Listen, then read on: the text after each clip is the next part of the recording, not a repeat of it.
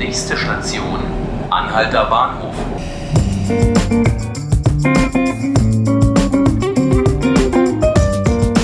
Hallo und herzlich willkommen bei 5 Minuten Berlin, dem Podcast des Tagesspiegel. Mein Name ist Felix Hackenbroch und wir wollen hier heute über einen Flughafen in Berlin sprechen. Und nein, gemeint ist nicht die Dauerbaustelle am BER, sondern der Flughafen Tegel. Der liegt vielen Berlinern besonders am Herzen. Die Wege im Oktagon sind kurz, die Anreise zum Flughafen auch und Tegel ist für viele einfach Kult. Über 20 Millionen Fluggäste werden jedes Jahr abgefertigt, viel mehr als eigentlich geplant. Trotzdem will der Senat den Flugbetrieb in absehbarer Zukunft einstellen, nämlich dann, wenn der BER doch einmal eröffnen sollte. Doch was passiert dann eigentlich mit der großen Flughafenfläche in Tegel? Darüber möchte ich mich jetzt mit meinem Kollegen Thomas Löh aus dem Berlin-Ressort unterhalten. Thomas, schön, dass du da bist. Hallo Felix. Thomas, Bevor wir über, über die Nachnutzung von Tegel sprechen, erst einmal die Frage, wie sicher ist es denn, dass dort wirklich der Flugbetrieb eingestellt wird? Es gab doch da auch mal ein erfolgreiches Volksbegehren, das sich für die Offenhaltung ausgesprochen hat. Genau, äh, dieses Volksbegehren hatte aber ähm, quasi nur so einen Charakter der Politik zu zeigen, dass das Volk eigentlich auch den Flughafen dort gerne weiter betreiben würde. Aber da das allen politischen Planungen der letzten ja, 20 Jahre quasi widerspräche, hat die Politik gesagt, sorry, es mag zwar euer äh, innigster Wunsch sein, aber wir müssen dann doch der Realität äh, Rechnung tragen und den Flughafen eben in den Süden verlagern, in den Südosten verlagern und dort die neue Stadt äh, bauen, das neue Berlin bauen. Wir brauchen eben dringend Flächen und die gibt es dort. Mhm. Das ist schon das richtige Stichwort, Flächen. Was ist denn jetzt konkret auf diesen Flächen geplant, wenn in Tegel einmal keine Flugzeuge mehr starten und landen? Oder bekommen wir da etwa ein zweites Tempelhofer Feld im Norden? Wäre natürlich auch eine schöne Option. Ähm, das ist auch gar nicht so ganz falsch, weil knapp die Hälfte der äh, Flächen, das sind insgesamt 460 Hektar, also noch deutlich größer als das Tempelhofer Feld.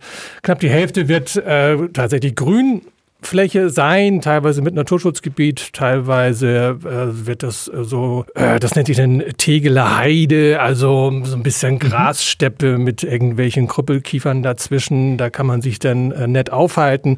Es gibt sicherlich dann noch Rückzugsräume für äh, seltene Arten ähm, und das ist halt schon schon ein größeres Areal und es soll aber auch was bebaut werden. Natürlich, klar. Der Rest wird mehr oder weniger bebaut mit natürlich auch Flächen für die Infrastruktur dazwischen, also für für Schulen, Straßen und so weiter.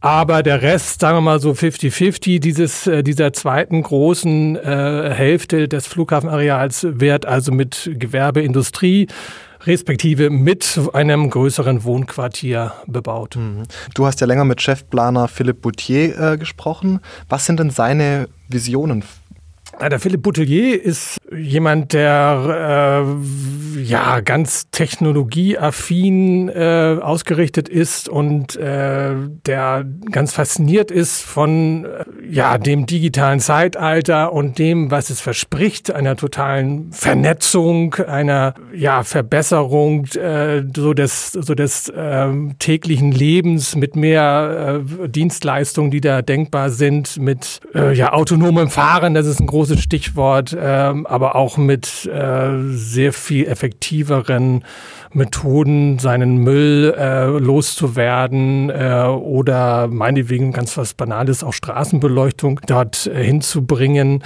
Äh, das soll halt alles, wie soll ich sagen, wie heute im Labor äh, getestet, äh, soll das dann später mal tatsächlich äh, dort auf die Straße kommen, diese neuen Technologien. Und er ist jemand, der sich dort weltweit umschaut, was es alles so gibt und mhm. der das hier gerne realisieren würde. Okay, das klingt aber so, als ob dann da auch einige Arbeitsplätze entstehen könnten. Ähm, gibt es da schon Prognosen? Na, Arbeitsplätze sollen da auf jeden Fall entstehen. Die müssen ja auch entstehen, weil der Flughafen fällt ja weg als Arbeitgeber und äh, die Unternehmen, die sich ansiedeln sollen, die wird es wohl auch geben. Momentan zumindest sieht das ganz günstig aus. Die Hoffnung ist, dass am Ende 1000 Unternehmen, das ist so die äh, Sollzahl sich dort angesiedelt haben werden und 20.000 Arbeitsplätze entstehen. Also das ist schon ein ganz guter Faktor. Ist aber letztendlich fast gar nicht mal so viel, wie der Flughafen momentan an Arbeitsplätzen bietet. Ah, okay.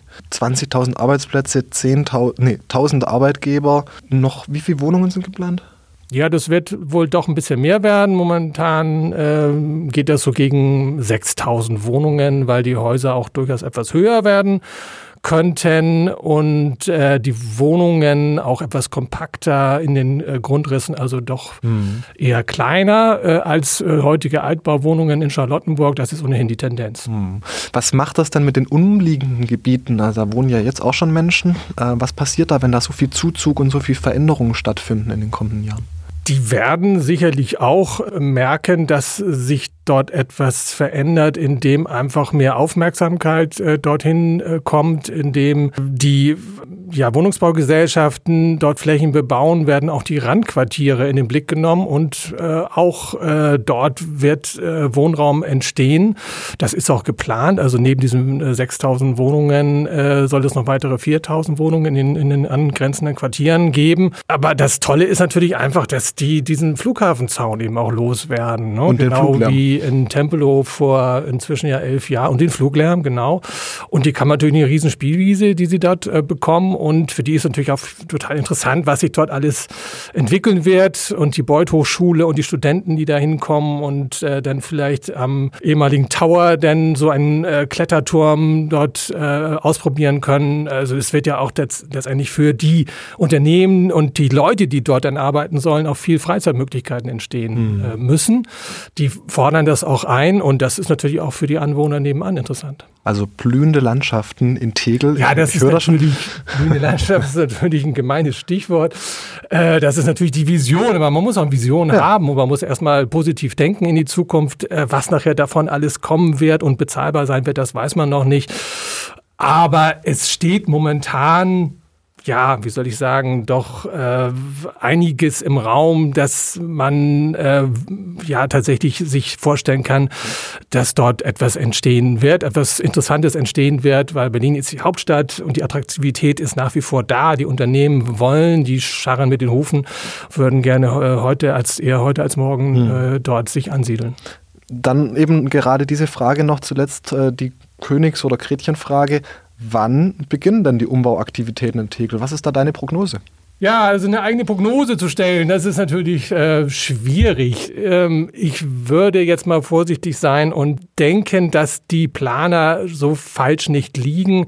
Die sind selber relativ vorsichtig. Ne? Also der äh, Termin Oktober 2020 für die Eröffnung des BER ist gesetzt. Wenn es jetzt zwei Monate später wird oder meinetwegen auch ein halbes Jahr, dann stört die Planer das relativ wenig. Die haben schon seit zehn Jahren warten die eigentlich schon darauf, dass sie loslegen können mit dem Bauen. So lange planen sie schon, aber es ist ja auch ein Riesenareal, das also auch sehr intensive Planung braucht. Und die sind insofern gar nicht so traurig, dass sie so lange Zeit hatten, das auch zu tun. Und die Hoffnung ist tatsächlich, dass es 2021 äh, äh, losgehen wird. Ne? Das dauert ja auch mindestens ein halbes Jahr. Äh, müssen Sie erstmal warten, bis Sie überhaupt rein rechtlich äh, das Areal übernehmen dürfen, entwidmen dürfen. Und äh, dann kann es so langsam losgehen mit äh, Infrastruktur, mit Straßenbau, mit Leitungsbau und so weiter. Also 2021, vielleicht wird es auch 2022, sagen wir da nicht so 2021 so oder 2022. In jedem Fall noch genug Zeit, um sich da noch häufiger drüber zu unterhalten, wenn es dann auch konkreter wird. Für den Moment erstmal vielen Dank, Thomas, dass du uns äh, dein Wissen geteilt hast hier. Ja, gerne. Und das war's an dieser Stelle auch schon wieder mit 5 Minuten Berlin, dem Podcast des Tagesspiegel. Alle Folgen können Sie wie immer unter www.tagesspiegel.de nachhören oder aber Sie abonnieren uns direkt bei Spotify oder iTunes. Mein Name ist Felix Hackenbruch. Vielen Dank fürs Zuhören und Ihnen einen guten Start in die Woche.